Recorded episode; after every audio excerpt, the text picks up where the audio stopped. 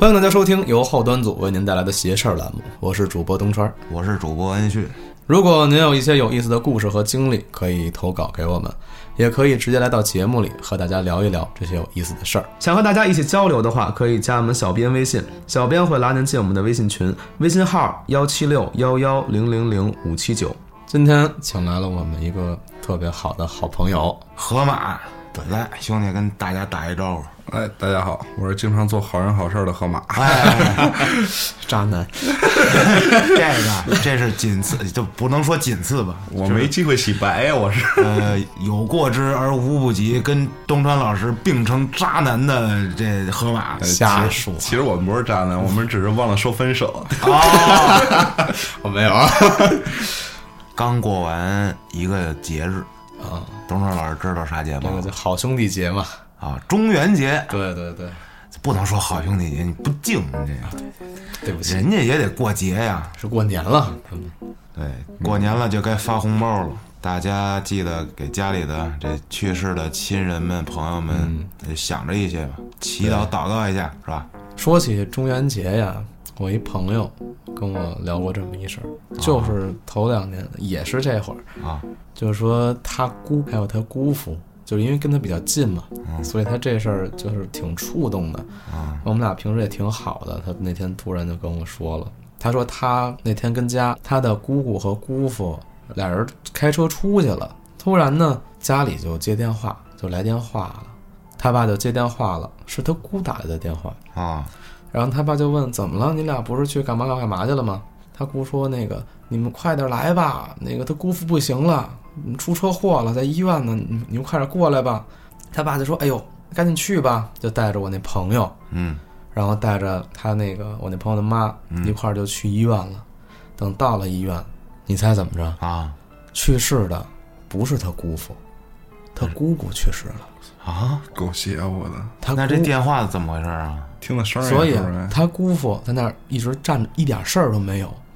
这会儿就开始就是，他们就觉得这电话接的挺，是吧？啊，他就这开始说不清楚了，跟他姑父就聊这个时间，嗯什么时候那个出的事儿啊？啊一算，他姑姑从出车祸就开始昏迷，啊，根本就没碰手机。那个电话是谁接的？就是他嗯们家，就是他爸、他还有他妈这儿接了一通电话，后来还有亲戚也过来，都接着这通电话嗯都了，是他姑打的。，对，怎么说呢？他们就说，可能啊，是他那个这姑姑太想护着他姑父了，就觉得那个，哎呀，就说我丈夫没好够啊，然后自己走了之后不知道自己走了嘛，啊以为是她丈夫出事儿了呢，就赶紧挨个打电话，赶紧过来。哎呀，其实还是一放嗯放不下，对，还是一个挺暖心的故事吧。爱情，天下的姑姑都是好姑姑。对，然后这 这事儿出的时候，正好就是中元节前后。哦，虽然说跟这节日没啥关系，但是你提到这个，我突然想起这件事儿了。这个事儿我觉得挺邪乎的，但是你仔细一想，好像还挺啊嗯还是有人情在的，其实。哎，其实中元节这事儿吧，说来也挺邪乎。你看，对好兄弟节嘛，是吧？ 是吧？对，你反反正我小时候，我爸妈是这天是不让我出去。你知道，就是我现在这女朋友，嗯，她是八月十四号出生还的。记知道人生日我呢，必须得记住啊，可以哦渣男必修手册啊，这是是吧？你这记不住，你怎么？人是吧备注上写几月几号，叫什么什么什 么，几号女什朋友啊么星座。 哎，对，然后喜欢什么是吧？就怕混了。对，脸白不白适合什么口红？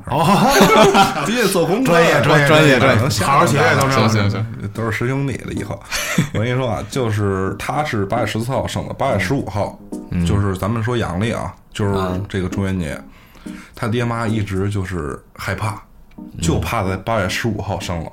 哦，结果头一天生，头一天生了，他爹妈特别高兴。如果那天他不生的话，他可能就要剖腹产了。因为那个日子好像比较阴，那时候出生的话，嗯，哎呦咱也不知道，咱也不敢对问。对，老话儿讲，咱们这中元节，就是说，如果是那个中元节出生，叫天胎，天灾天胎胎儿的啊，胎，天胎，哎对，哦叫天胎，也不知道为什么这么说啊。网上肯定会一一系列，到时候喜欢的可以去查一下，看看这啊个事儿。对咱们就不跟节目里瞎科普了。对对对对对，那肯定没有他们专业，对啊吧？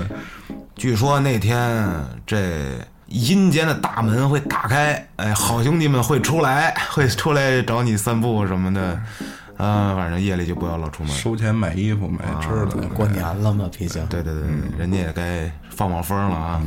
我再说这么一个故事吧。啊，我一朋友，还是这一朋友，这是一女孩儿，她呢家就住我们家隔壁那小区，啊，她一个叔叔吧算是，嗯，她叔叔和他媳妇儿结婚的时候她去了，他叔叔跟他媳妇儿，啊他叔叔他媳妇儿，对啊， 你这过于敏感了，真的。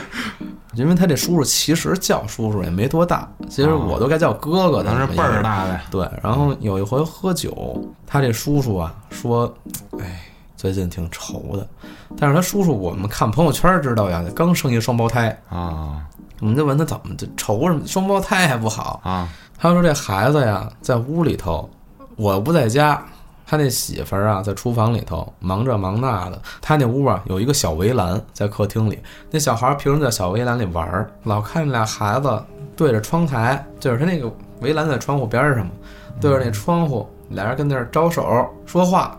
你不会说话呢，就呀呀呀，叽叽呀呀的跟那儿一直说，不知道说什么。反正就一到那点儿就开始说，一到那点儿就开始说。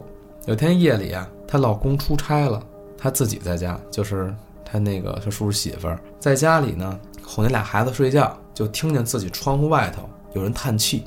她家住八楼啊，就听见窗外头，唉，唉，两声叹了两声气。她老公一直没回来，这叹气每天到这个点儿就有这两声叹气，就是在你耳边叹似的，窗户外头的事儿，不知道，反正就听见这窗户这边来的，墙里的事儿呢？有可能吗？那哎不可能有叹气呀、 他就害怕呀，啊说哎叹气怎么回事儿啊？有俩孩子呢嘛还，他害怕，他也不能就是这护着俩孩子呀，可能就是冲这俩孩子来的呀。嗯哦毕竟那会儿快过节了，他就开始骂，就说你们俩八蛋， 说那个你离我孩子远一点儿，怎么着怎么着的，嗯也没管用。在他们家阳台就是窗，他窗户外头有一个小台儿，啊小台儿上有一个大柜子，就是它不是露天的那种台儿，它是那个封死的那种。嗯，有一个特别大的大柜子，那柜子基本顶到房顶了。嗯在柜子最上面有一面镜子，那个镜子就是那种化妆镜，可以翻过来的那种。啊但是它那镜子挺死的，平时没人动，它不可能会翻过来怎么着，或者你平时自己摁它都摁不动，很甚至生锈嘛。嗯要够那个镜子的话，你需要拿一根大长棍儿，然后才能碰着那镜子，或者你垫一个大凳子，你去上面够去，嗯因为挺高的，快到顶儿了嘛。有一回，就是我那朋友的叔叔，他就注意了一下，那镜子呀翻过来了，一开翻过来一开始是背面冲外，有一回他一看啊，那镜子镜面冲外，没人动是吗？没人动，够厉害，啊，因为就要么就是孩子，要么就是他，他没动就没人动。孩子肯定够不着。对呀、啊孩子婴儿呢还是，啊够厉害的，照妖镜都不他怕的。他媳妇儿也不知道哦怎么回事儿。后来这镜子这么翻了好几次，就是有一回看又翻过来了，后来过一阵儿又又翻过来了。就是镜面朝外照着人这种的，照着屋里对，他是啊来回的晃，就是他老变位置。变位置他不是背一开始是背面冲外嘛，啊后来再看可能就正面背那个朝外了。啊，然后又变回去对，了。可能又变过去，可能又横过来了，就是变了好几次位哦就他自己在置。动对，但是那镜子就是生锈了呀，嗯你你得使劲才能给它拧过来呀。嗯，他就觉得，哎呦，不太对他那叔叔是做一节目，不知道为什么突然节目组那边要求他今天晚上赶一期，啊他就去了。去了之后，当时节目组有三个人，就三个人，一个摄像师，一个是他那个助理还是什么东西，反正边上帮忙的。他是跟那儿主持的一个节目，就在主持的时候，夜里了，他听见后边那个幕，他后边有一个背景嘛，啊背景后边是墙，墙外边是外头了，啊，还是楼房。这就是高空对，不在意思是空，对，是空气，是一片空中。啊他就听见这帘子后边有人走，啥？走过去了，哎我去，就这帘子从帘子后头走过去了，录正录着呢，他没法说什么。啊终于录完了，在他收设备的时候，特别明显听见自己后边的帘子有人走过去了，他这次受不了了，跟他俩朋友说：“你俩过来吧，你俩别录了，别收拾了，给我看看来吧。啊哪儿后来连帘子后边没有一面墙，他下楼开车回家嘛，他那俩朋友走了，就是摄影师和他那个助理走了，嗯，他下楼开车在地库，那会儿已经夜里凌晨了，他到地库之后开车，他刚坐上车，把门关上，听见有人敲他玻璃，啊敲他车玻璃，他就这么环视一周没有。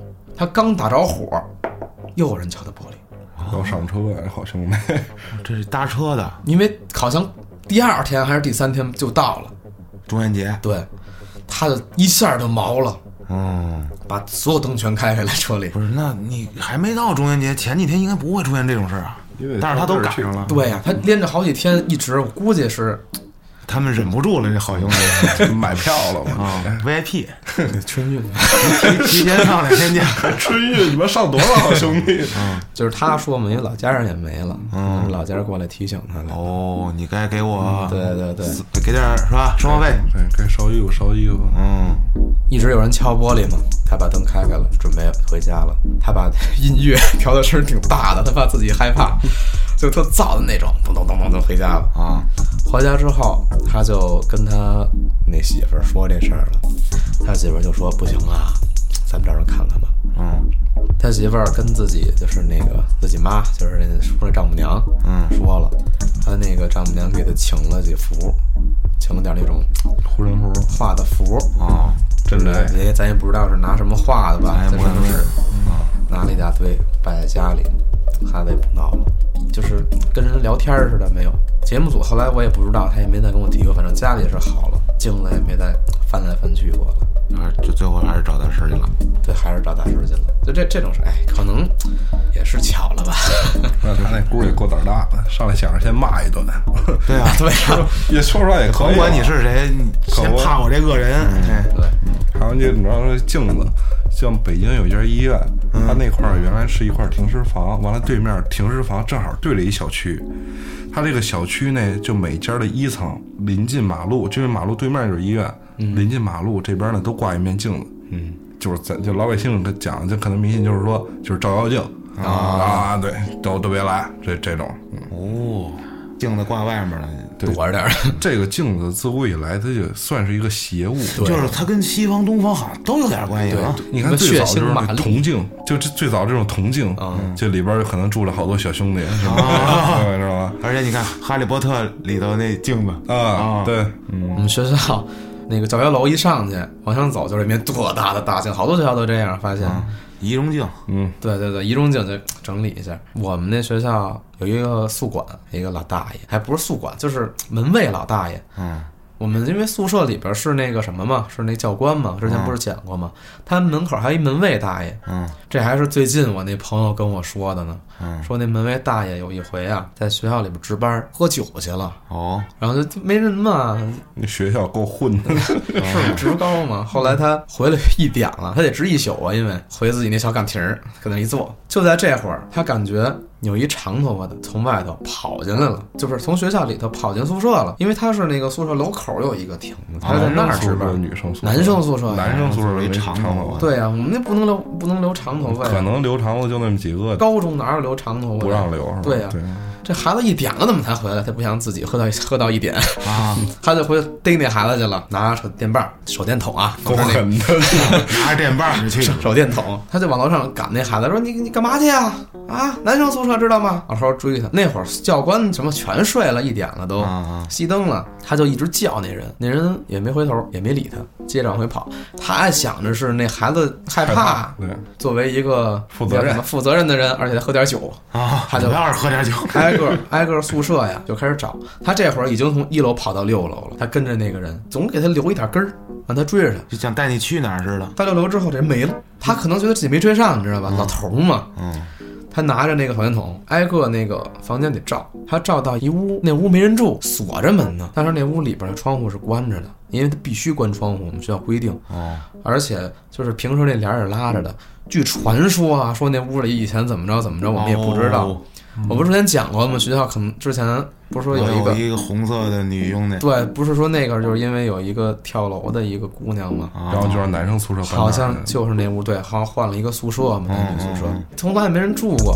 我们推测的可能就是那屋了，因为从来没人住。他就照到那屋的时候，发现那屋那个门锁，传统锁嗯，咔扣上那种，嗯没有，那锁没了。往里照，那里边床铺一个一个一个的都没动，但是窗帘拉开了，窗户是开着的，对，他亏大爷喝点酒，对，有有人进去了，然后大爷就说：“回去吧， 回去吧，不看了。”第二天他也害怕呀，他也纳闷儿啊，他又上去了。上去之后看六楼啊，那屋还是锁着门呢，窗户关着呢一，切正常。一切正常，一点变化都没有。是不是哪天晚上喝多看离去了？也没准儿真哪个孩子调皮，真躲里头去神兜啊，开锁了，估计是是说实话还得多喝酒。你看上 六大爷腾腾上六楼，那家伙说上去就上去有了。些话只能喝点酒才能说。哦，小兄弟可能让他笑，该锻 炼了。对，您发点步吧啊！你那听我再给你讲一个啊就之前就是说听一小孩儿嘛，这小孩儿在他那屋睡，那可能六岁几岁小孩儿就直接自己单独睡去了。啊，那跟我说那个不是啊、可能有点不太相像。他那晚上呢就哭，这小孩儿就说：“我能就是看见两个小孩儿，我操两个跟我一样的小孩儿，我操他们勾肩搭背，而且都不穿衣服，啊，我操！ 对，而且都不穿衣服，不穿衣就服是的，都不穿衣服，特别吓人。他爹妈就怀疑这孩子呀，正常逻辑嘛，就是是不是发烧了啊你没事儿吧，孩不是子？看错孩了，子你没事儿吗？第二天一早赶紧送医院吧。肯定也不好使。 医生过去量体温、测血压，那小孩不至于测血压啊，就是量体温、检查检查，吐吐舌头，看你哪儿哪儿都没毛病，是吧？回家吧。后来说怎么着啊？那个这隔壁村的大仙儿就给请过来了，先看风水，风水这边那都没什么毛病，看小孩屋里边斜了碎了的也都没有什么太大的发现，那怎么办呀？就发愁我啊一。直哭啊对，但是这孩子有一亲姐姐，啊！这姐姐呢，放暑假刚回来，或者说陪弟弟一块儿睡吧。她问弟弟：“弟弟怎么了？那待会儿在哪儿？我怎么看不到啊？”弟弟一指，你看，哎，空调，海尔兄弟嘛， 那不是？就因为有点反光，正好把海尔兄弟给照出来了，还不穿衣服，你知道吗？哎呦我 造成多大影我响？还你说我还挺认真，我还跟你分析。咱俩好像是，哎，算了，丢了，智商丢了，咱们把河马找过来欺负咱你俩，回家吧，。兄弟。 就是你们现在神经有点紧绷，稍微放松你们一下，知道吗？